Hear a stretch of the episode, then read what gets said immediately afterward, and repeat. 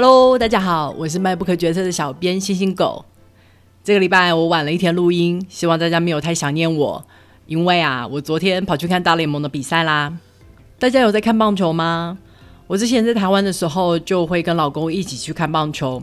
我们都是拉明国的球迷，所以有时间的话，我们就会开车去桃园看棒球。为什么不就近在台北新庄看棒球就好了呢？因为拉明国把主场的气氛弄得一级棒啊！整场比赛会有各式各样的应援口号，还会有歌曲让大家一起唱、一起喊。比赛如果赢球的话，还会放烟火，非常的欢乐。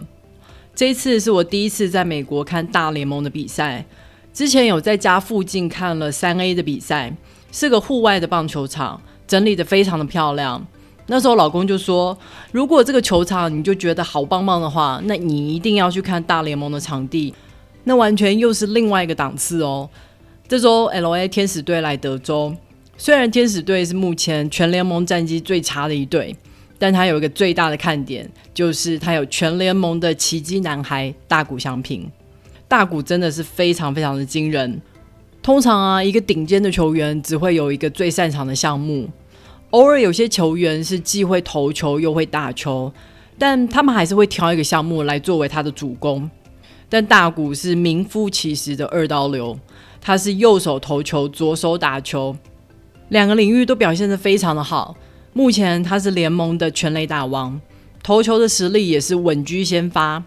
很多场比赛都会看到他上半场在场上投球，下半场又担任二棒上场打击，非常的忙。有人就会质疑教练：“你这样不是会把大谷给操坏吗？”但教练表示，这就是大谷要求的。而且他自己也评断大谷有这样的体力还有实力，所以就放手让大谷去创造纪录。大谷翔平的日文名字是 Otani Shohei，所以每次他上场，球赛的转播就会很兴奋的说 "It's show time"。我想我们都在见证一个天才球员的诞生。不过昨天看的那场球有点可惜，大谷没有担任投手，而且打击也有点熄火，只打出了一个一垒安打。不过去现场看球就是爽啦！大联盟是在室内的巨蛋打球，所以是有空调的。哇，果然是另外一个档次。而且大联盟有啦啦队，虽然比起台湾的棒球啦啦队是逊了很多，台湾的啦啦队会整场又唱又跳，非常的有活力。大联盟的啦啦队只有摆摆姿势、挥手微笑，而且现场的 DJ 也普普通通的，偶尔才放一下音效来鼓动大家。我感觉美国的棒球场比较像是一个家庭聚会的场合，很多都是一家大小前来，大家都在喝酒聊天，其实也没有非常全神贯注的在看比赛，所以也不会在每个球员上场的时候去喊口号。有时候球员表现不错的时候，就帮球员鼓掌欢呼，然后又回头继续聊天，是一个非常轻松的场合。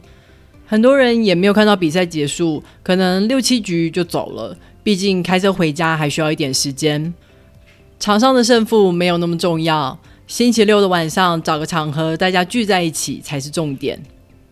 好的，让我们把气氛转换一下，来介绍今天的书。这本书的书名是《这是我的名字》，是个性侵的受害者把自己的经历真真实实的写下的故事。这是一个发生在二零一五年的案子。这个案子之所以后来会变得全国皆知，是因为当时的判决非常的轻，他仅仅判处了加害人六个月的刑期，而且还可以缓刑。原因就是因为他是一个非常有前途的游泳明星，大家都看好他会参加二零二零年的奥运。但是如果他被判刑的话，他就没有办法参加比赛啦。受害者对于这个判决结果非常的失望。所以那时候，他就把他当时写给法官的陈情书公布在网络上。结果，这个陈情书受到疯狂的转载，大家看完以后都一片哗然，觉得这个判决也对加害者太宽容了吧？他确确实实做错了事，为什么不用负起责任呢？在性侵的案件里面，通常会把受害者的名字给匿名，算是在保护受害者。因为大部分的性侵受害者都会受到很多的责难跟质疑，把被性侵当成是一件很难堪、很不检点的事情。但这个案子的受害者决定用自己的真实姓名来写下整个事情的经过，并且出版这本书，这也是这本书名的由来。这是我的名字，请你好好的记住它。接下来我就来把这个故事讲给大家听吧。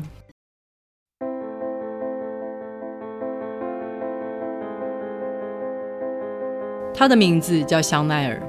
在二零一五年，他跟着妹妹去参加史丹佛大学的一场派对。在那个晚上，他其实也没有打算要去认识什么新朋友，就是想去喝喝酒，放松一下。但当他再度醒过来的时候，他一时之间有点搞不清楚自己身在何处。他看到他的身边有警官、有护理师，忙进忙出的。从他们口中的描述，香奈儿渐渐拼凑出来事情的经过。有两个人发现他半裸的躺在校园的暗处，他们同时也在现场抓到了一个行踪鬼祟、急急忙忙跑着要离开的年轻人。香奈儿对于警官所说的经过感到非常的陌生，他不记得自己是怎么离开派对的，也不知道他们口中的那个年轻人是谁。刚醒来的他想要去上个厕所，但是警官阻止了他。他说：“呃，他们可能需要采集他的尿液。”因为我们怀疑你有被性侵的可能性。后来，香奈儿被护理师带去做各式各样的检查，他才意识到，原来自己的内裤不见了，而且头发上全部都是松针树叶。他的屁股上还有不明的淤青，但是他真的不记得任何事情。他不记得自己是怎么被送上救护车的。救护车把他送到了离家有段距离的医院。而他的手机也不在身边，他想到了妹妹，完蛋了！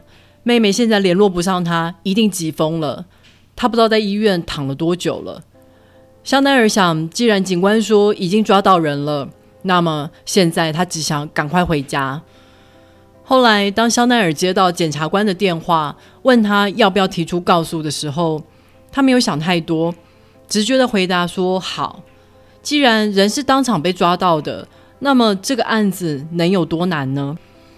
那时他还不知道，这个叫做 Broke 的年轻人，在被抓到不到二十四个小时，就已经交保重获自由了。而在 Broke 聘请律师之后，他有了一套全新的说辞。他宣称，他又取得香奈儿的同意，他们只是想要约炮的两个年轻人罢了。没错，他的确有用手指进入香奈儿下体，但后来他就不想继续下去了，所以打算离开。结果就被那两个莫名其妙、搞不清楚状况的人扑倒在地，还报了警。但其实这都只是一场误会啦，是一个合意的约炮，不是强暴。香奈儿这时候才开始意识到摆在他前面的障碍有多高，他喝醉酒失去了记忆有多不利。即使他知道自己绝对没有答应 Broke，但他提不出确切的反驳说辞。感谢老天，他有两个目击者。很多的性侵案因为现场只有两个当事人，所以常常连立案都没有办法。还有感谢他有男朋友。虽然香奈儿不能理解为什么，但是在这个案子里面有固定的男朋友这一点，的确有为他加分。似乎代表了她不是一个会到处找一夜情的放荡女生，比较符合一个合格被害者的形象。但是她醉到什么都不记得这一点，大大的扣了分。为什么这么晚还不回家？为什么要让自己喝这么醉？自己都不懂得保护自己，难怪会发生这种事。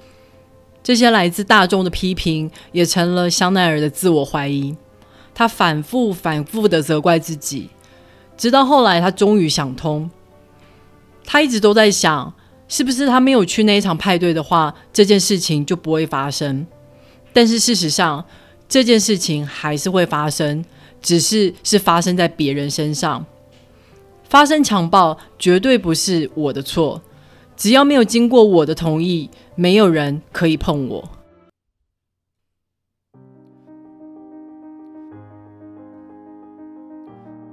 法院的程序是出乎意料的冗长，开庭日常常变来变去的。妹妹她还在上学，需要为了出庭作证去瞧考试的时间，而香奈儿自己也还在上班。如果要出庭的话，她就要请假，但常常请了假之后，开庭日又改了。这起案件上了报纸，在报道里面没有登出她的名字，他被赋予了一个新的匿名身份，他被称呼为无名的艾米丽。香奈儿感觉自己好像也被分裂成两个人，一个是原本的香奈儿，一个是新的艾米丽。香奈儿是一个又会写文章又会画画、前途无量的年轻人。他才毕业七个月，刚找到心仪的工作，打算好好发挥一下，一展他的长才。而且他还是一个很会照顾妹妹的姐姐。但是新的这个艾米丽，她常常失眠。动不动就掉眼泪，工作一半就开始发呆。艾米丽连自己都照顾不好了，更遑论去照顾妹妹。这个软弱的艾米丽拖累了香奈儿，最后香奈儿不得不辞去工作。有整整一年半的时间，他最重要的事情就是跟检察官准备开庭的内容。他的人生好像就从这一刻停滞了。报纸上总是在说，Broke 是明日之星啦，他赢得了多少奖牌啦，他打算要去参加奥运啦。但是没有人关心艾米丽的人生是什么样子，或者她是一个什么样的人。在法庭上，她不是一个完整的人，她的身体每个部位的照片都被标了号，在法庭上的每一个人都看过她的屁股、她的乳房、她的下体。他需要在法庭上一遍一遍的陈述他所记得的事情经过，只要稍稍有出入，就会被对方的律师提出来质疑。他需要表现的哀伤，但是又不能失控到连话都讲不清楚。在法庭上，他不能说任何“我觉得”“我想”这类的句子，因为这种句子会有诱导陪审团的嫌疑，对方的律师会毫不留情的打断他。所以，他只能像是一个没有任何感情的机器人，面对律师各种尖锐的质问。回到家里，他也不能跟妹妹讨论任何跟案件有关的内容，免得有共谋的嫌疑。当香奈儿终于克服了一关又一关，得到陪审团的有罪判决时，他大声欢呼，觉得正义终于来了。但接下来的现实又狠狠的打了他一巴掌。在法院上，陪审团只能做出有罪或是无罪的判决。如果有罪的话，那要判多少年，还是一颗罚金等等这类的量刑，是由法官来决定的。法官说，Broke 他正值青春，他没有任何的犯罪记录，而且他在这个案件里面也没有使用武器，更没有事先计划，所以他没有对被害人造成什么严重的伤害。法官还不拉不拉的讲了很多的其他理由，总之就是基于这些理由，法官仅仅判定了 Broke 六个月的郡立监狱刑期，还可以缓刑哦。所谓的郡立监狱，英文是 County Jail，它跟我们常听到的 Prison 是不同的，它是关轻罪的地方。但是性侵应该是重罪啊，刑期最少是两年起跳。所以法官的判决等于是间接否定了 Broke 有性侵的事实。他的言下之意大概就是，只是手指插进去而已嘛，又不是生殖器官，所以不构成性侵的事实。关于这个判决的相关新闻，我记得我当时也有在电视上看到。当时新闻画面里面，不知道是 Broke 的爸爸还是律师出来表示，这个判决非常的合理。我们不能因为一个不到二十分钟的事件，就毁了这个二十年来一直努力不懈的年轻人呐！我想他没有说出来的潜台词应该是：这不过就是一个会跑派对、会喝醉酒、不正经的女孩子，怎么能够因为她毁了我儿子的一生呢？Broke 的姐姐，她还与香奈儿同年，但是这家人好像完全不认为自己的孩子有做错事，需要负起责任。那么，在这样的家庭里面的 Broke 又怎么可能会产生由衷的悔意呢？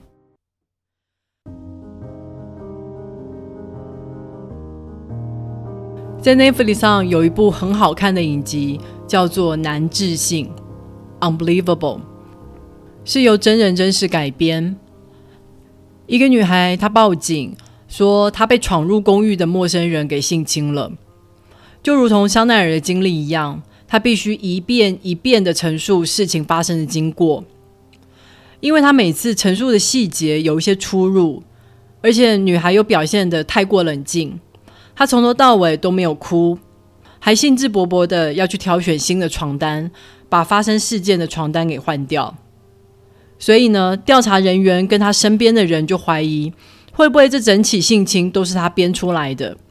后来市政府甚至还控告他浪费警调资源。直到后来另外一起性侵案被侦破，在犯罪者的电脑里面发现了女孩的裸照，才知道。原来当时女孩说的都是真的，那为什么女孩那时候会被怀疑呢？原因就是因为她不是一个合格的被害者，她因为原本的原生家庭破碎，所以从小就在不同的寄养家庭间流浪。养母跟警察说，觉得她不是一个端庄的女孩子，常常看到她在男生面前搔首弄姿。而且发生事情之后，她不哭也不崩溃，继续过着自己的生活，这是太奇怪了吧？却没有人去想，这可能只是早熟的他的一个防御姿态。每次啊，只要有性侵或是性骚扰的案件发生，社会大众就会忙着去质问：哎，为什么他衣服要穿这样？为什么要跟他共处一室呢？为什么不反抗？为什么事情发生的时候你不说？要隔了这么久才决定提出告诉？社会上列出了一大串被害者的条件，你必须满足了才有资格坐上被害者的位置，不然就是活该。但是我们从来不会这样要求加害者，我们还会很宽容的说：“啊，是酒精降低了他的判断力啦，这都是男人的天性啦。”甚至还有一些人会大言不惭的说：“你要阻止我啊！你不说，我怎么知道这些不可以做呢？”真的是荒谬到不行。我想问，那为什么你会觉得这样的行为可以做呢？为什么需要别人去教你？这是不对的行为哦，你要克制哦。我们真的花太多时间在教育被害者了，就像性侵这样子的犯罪行为。错的明明就是对方，但是往往都是受害者在承受骂名。很多人都会骂香奈儿，都是因为他把这件事端上了台面，所以就这样毁了一个年轻人。他后来被学校退了学，也没有办法参加奥运。这是香奈儿的错吗？不是吧？明明就是 Broke 自己毁了自己的人生。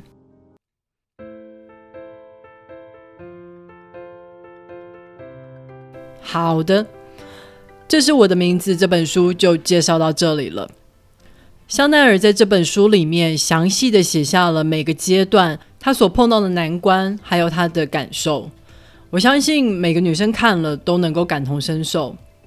我也是一个喜欢喝酒的人，酒量也还算 OK，但是有的酒后劲就是特别的强，像是 Whisky。我第一次喝酒喝到记忆断片。就是喝 whisky。我醒来的时候是躺在床上，但是我真的完全不记得我是怎么躺在床上的。后来隔天，我姐跟我说，我回到家以后就进了浴室，然后倒在浴室的地板上。她进来呼我巴掌，我什么反应都没有。她跟我爸妈费了好大的劲才把我摆到床上。我真的一点记忆都没有，我不记得有进浴室。也不记得被呼巴掌，这就是所谓的记忆断片。而像这样的事情是可能发生在意想不到的时候的，也可能发生在你或者我的身上。但这都不代表我们想要别人对我们为所欲为。这是一个很简单的道理。我希望有一天，性侵的受害者可以像被抢劫的受害者一样，就是一个单纯的受害者。不会再因为各种奇奇怪怪的理由被判定不合格，被判定活该被性侵，可以在体制内就得到应有的正义。如果你也对这个议题感兴趣的话，欢迎透过 MyBook 决策的导购链接来购买这本书，网址是 triple w 点 mybook 点 tw。也别忘了在 Apple Podcast、Spotify、First Story 或是 YouTube 上面订阅 MyBook 决策。你的订阅跟留言就是对我最好的动力。好的，好的，让我们下个礼拜再会，拜拜。